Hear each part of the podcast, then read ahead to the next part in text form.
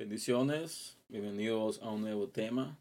El día vamos a estar hablando sobre lo que es abriendo nuestros ojos espirituales.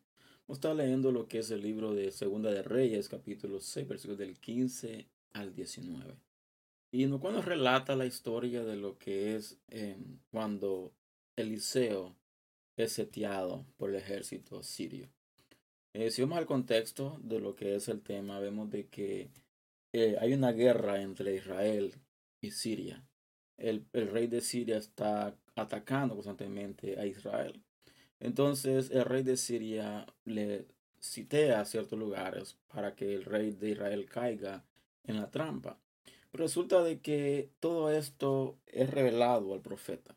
Todo esto es revelado al profeta y el profeta deja saber eh, automáticamente a lo que es el rey de Israel para que no vaya por cierto sitio al punto donde dice la palabra de que el rey de Siria se enfada, se enoja y se pregunta y comienza a cuestionar y a preguntar por qué el rey de Israel no cae, por qué el rey de Israel no, eh, no cae en esta trampa. Entonces la gente le dice, le, le dice de que hay un profeta, que el profeta le deja saber, la anuncia al rey lo que va de venir, lo que él habla en la intimidad. Este profeta lo abre, entonces manda a buscar al profeta Eliseo. Así que vamos a ir a la palabra, el libro de Segunda de Reyes, capítulo 12, versículo 15 al 19. Lo cual nos dice lo siguiente, dice, y se levantó de mañana y salió el que servía al varón de Dios, y he aquí el ejército que tenía sitiada la ciudad, con gente de a caballo y carros. Entonces su criado dijo, ah, Señor mío, ¿qué haremos? El 16 dice, él le dijo, no tengas miedo, porque más son los que están con nosotros que los que están con ellos. Ok, vamos a profundizar un poco en estos dos versículos. Resulta de que em, Eliseo está sitiado.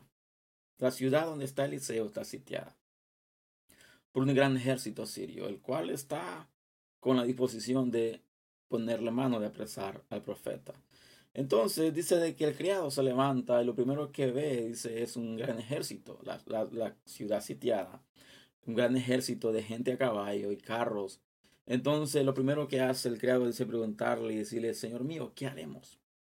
Hace una pregunta al profeta, ¿qué van a hacer? ¿Por qué? Porque está él y su criado.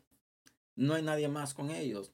Pero resulta de que el profeta le responde le dice, no tengas miedo, porque más son los que están con nosotros que los que están con ellos. La pregunta que viene a la mente en primer lugar es lo siguiente. ¿Por qué el profeta contestó eso? Porque el profeta comentó de que eran más los que estaban con él que los que estaban contra él. Si no había nadie, estaban solos. Dice que la ciudad estaba sitiada porque todos estaban iban a apresar al profeta. Pero si leemos el versículo 17, vamos a tener una mejor idea del contexto. Dice el 17, Lloró Eliseo y dijo, te ruego Jehová que abra sus ojos para que vea. Entonces Jehová abrió los ojos del criado y miró.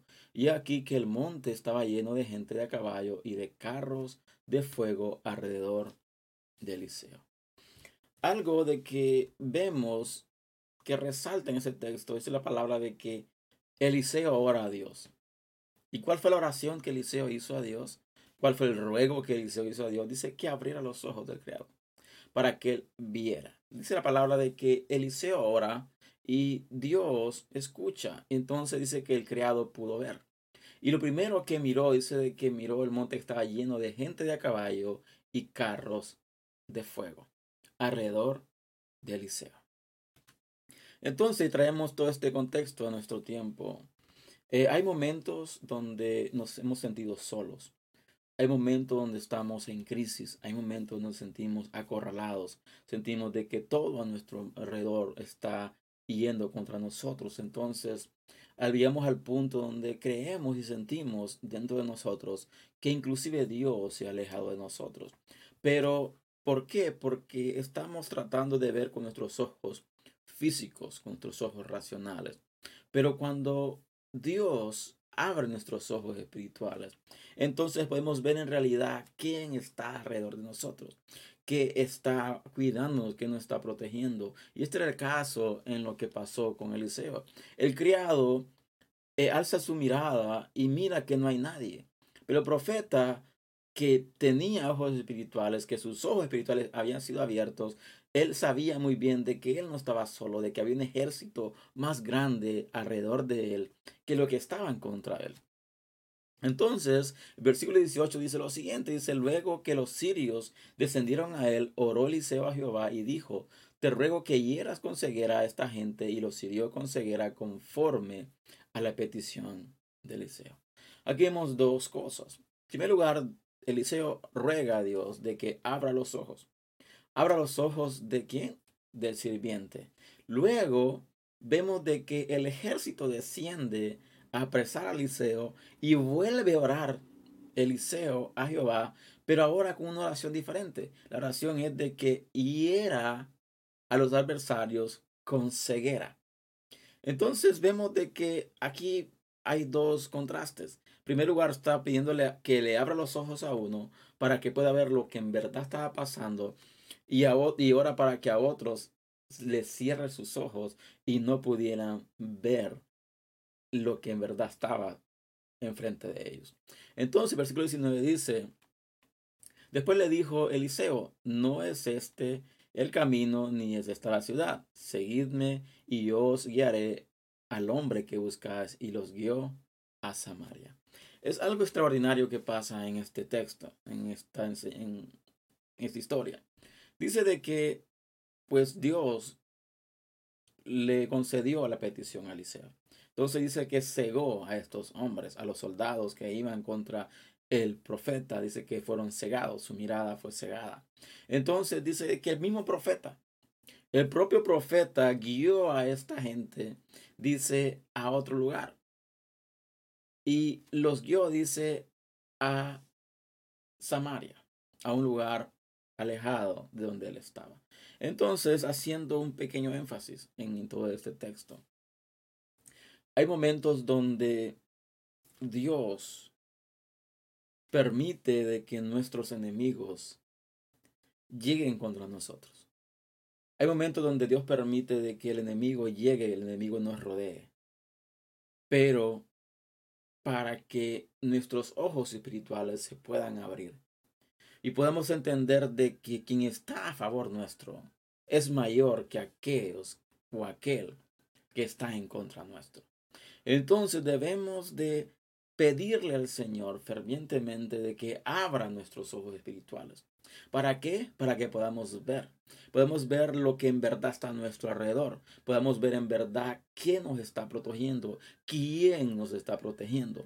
Porque hay un ámbito espiritual, hay un ámbito de que no puede ser percibido con nuestros ojos físicos. Tienen que ser nuestros ojos espirituales que puedan ser abiertos para poder ver a cabalidad qué es lo que está o quién está a nuestro alrededor. Pero lo que pasa muy a menudo es lo siguiente, que le pedimos a Dios muchas cosas. Le pedimos a Dios que nos salga, nos saque de ciertas crisis, nos saque de ciertos problemas, pero casi nunca le pedimos a Dios de que abra nuestros ojos para poder ver en realidad qué es lo que está pasando. No le pedimos a Dios de que abra nuestros ojos espirituales para poder ver más allá de nuestros ojos físicos. Y es importante de que nuestros ojos espirituales sean abiertos. ¿Para qué? Para poder seguir en el camino del Señor, para poder seguir constantes, para no desviarnos, para no desanimarnos, para entender y tener bien en claro de quién es el que está con nosotros. Entonces, al final vemos de que hay dos oraciones. La primera oración es de que abra los ojos del criado. ¿Para qué? Para que pudiera observar y pudiera ver de quién estaba con ellos. La segunda oración es que ciegue, que hiera con ceguera a los que le persiguen. Entonces vemos de que Dios concede estas peticiones. Pero la pregunta que vamos a hacer es la siguiente, ¿por qué Dios concede estas peticiones? ¿Cuál es el mensaje? ¿Para quién era el mensaje? ¿Para el profeta o para el sirviente, para el criado? ¿Cuál es el mensaje? Hay cosas de que están escritas una palabra, no para que nos llenemos nuestro de conocimiento, sino para que entendamos de que hay necesidades. Y una de nuestras necesidades primordiales, principales, es de que nuestros ojos espirituales sean abiertos. Porque hay personas tomando decisiones incorrectas. Hay personas tomando decisiones erróneas. ¿Por qué? Porque no le han pedido a Dios de que abra sus ojos espirituales y no han sido constantes en oración, en búsqueda del Señor. ¿Para qué? Para que sus ojos espirituales sean abiertos. Así que es necesario de que nuestros ojos se abran para que podamos entender la palabra, para que podamos ver quién está alrededor nuestro y que a pesar de las tempestades, a pesar de las cosas críticas, a pesar de las crisis, el que está con nosotros es mayor que aquel que está contra nosotros. Así que este es el mensaje del día de hoy. Espero en el Señor que sea de bendición. Te invito a que lo compartas. Te invito a que te suscribas al canal si no lo has hecho aún. Les veo el próximo fin de semana con un tema. Así que les bendiga, Dios les guarde. Nos vemos hasta la próxima.